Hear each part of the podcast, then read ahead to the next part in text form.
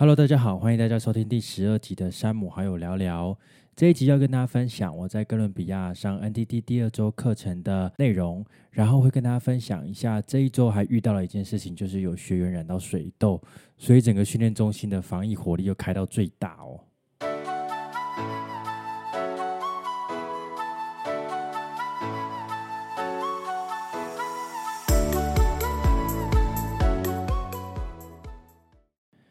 这个礼拜啊，礼拜一去训练中心的时候，整个路上都没有人，因为是早上八点开始，所以我大概从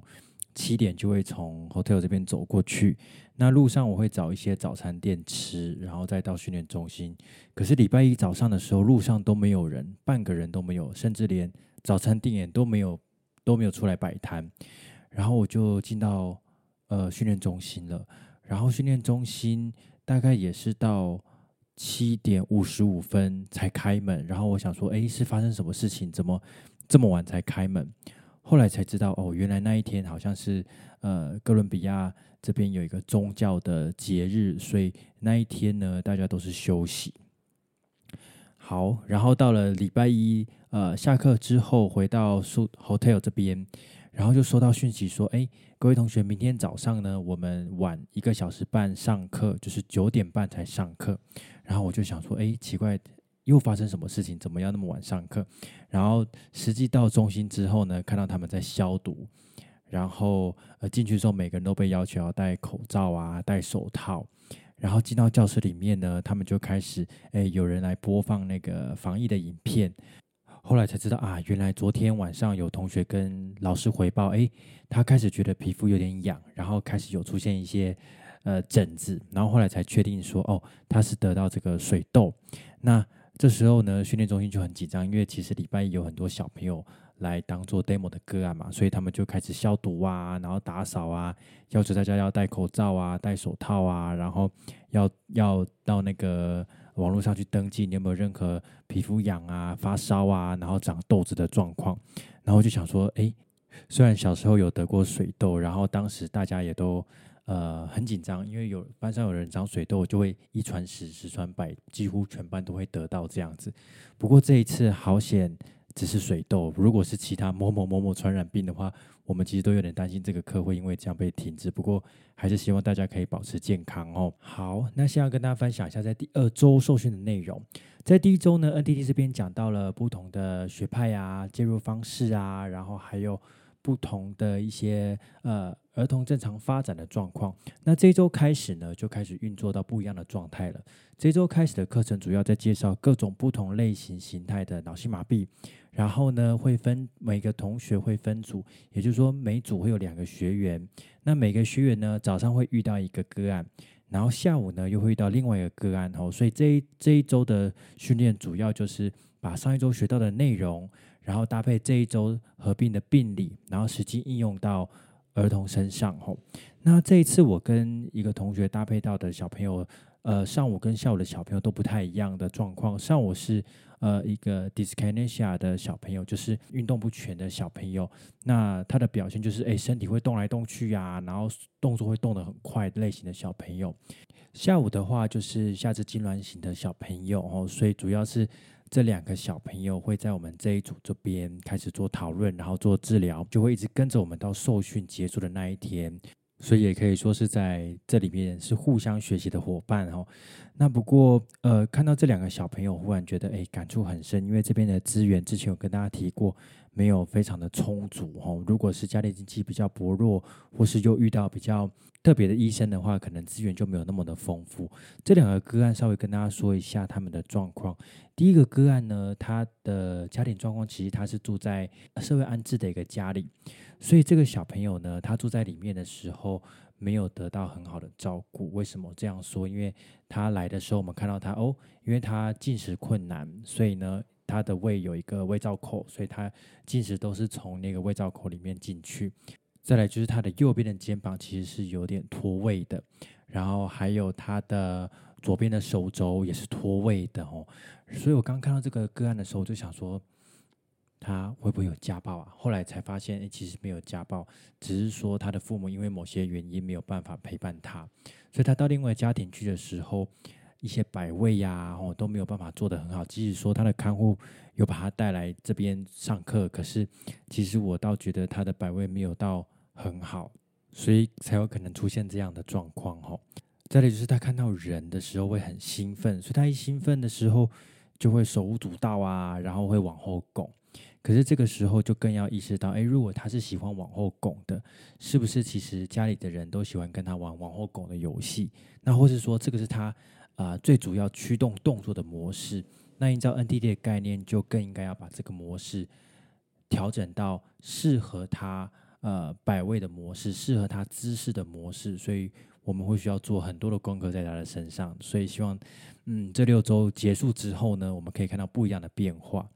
再来是下午的个案，他是下肢痉挛型的小朋友，所以他呢是认知还不错，他会一直讲话，一直聊天，然后我们给的活动呢，他都很乐意接受，然后他都玩得很开心。可是家属的期待是啊，他希望他可以从床上下来的时候呢，可以自己转位到轮椅。可是他只要一站起来就会垫脚尖，或者是他只要用到脚就会垫脚尖。其实他坐着的时候其实还算稳定。所以像这样的模式呢，呃，我们就要把它的动作调整到，哎，踩到地上脚可以踩平，然后呢可以转位到轮椅上面去，吼。所以这个也是这六组我们需要啊努力的地方啦，吼。再来是团队模式，依照 NTD 的概念，其实他会建议多专业的方式、跨专业的方式去讨论一个小朋友，这样会比较全面。那我这次合作的对象是也是一个 PT，可是其他人合作对象可能是 PT 对 OT 或是 PT 对 ST，那就很有趣了吼。所以老师有说，哎，不管你是 PT 或是 ST 或是 OT，你的手都要下去。所以 ST 可能就很紧张，说啊，我平常都在处理口腔，可是今天我忽然要带到脚，带到骨盆。那我觉得这个很有趣，因为不管是哪一个专业，你都需要去 touch 看看。那这一次的合作模式是跟 PT，所以我们在讨论的过程，当然因为背景不一样，然后受训的内容也不太一样，所以每个人会有自己的想法。所以我可能跟他讨论的时候，诶，他会觉得说，诶，为什么要这样做？是不是比较需要怎么样做会更好？哦，不过我们两个都有讨论出，诶，比较适合这个个案的方法，所以合作起来还蛮顺畅的。不过这让我忽然想到。诶，在台湾治疗小朋友的时候，可能一个小朋友会有不同的治疗师，可能两个或三个。可是当治疗师有不一样的想法的时候，如果有个管道可以立即沟通、及时讨论，我觉得这样子对小朋友来讲会比较好。再来就是团队合作的模式，虽然说是团队合作，但其实合作的模式还是有分的。比如说，诶，今天呢我是主要的治疗师，然后你就来协助我，所以我就要想今天的 program 有哪些，然后就要依照我的 program 去应用到这个孩子身上。那协助我的治疗师呢，就会依照我的 order 去帮我做一点协助，比如说录影啊，帮我架设道具呀，然后帮我引导小朋友啊，所以。每一天都会有不一样的治疗师当做主轴，我觉得这样子每个人都可以训练到，我觉得这也是不错的方法。好，这个是治呃治疗的过程跟治疗之前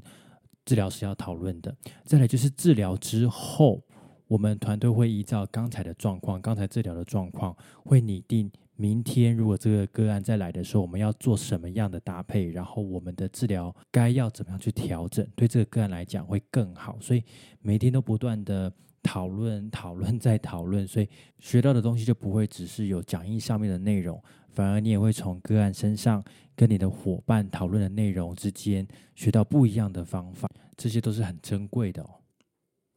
所以从这个下肢痉挛型的小朋友身上，我们也可以从这个礼拜就可以看到明显的进步，因为是每天过来。然后很有趣的是，这个小朋友第一天来的时候呢，他都是垫脚尖，然后我们让他坐在一个板凳上面，脚碰到地板哦，让他坐在板凳上面，然后让他请他脱鞋子跟脱袜子。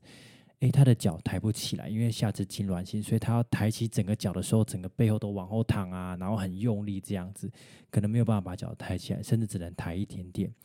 可是这五天，依照第一天来，我们帮他做评估之后，找到问题，然后针对问题下去做治疗，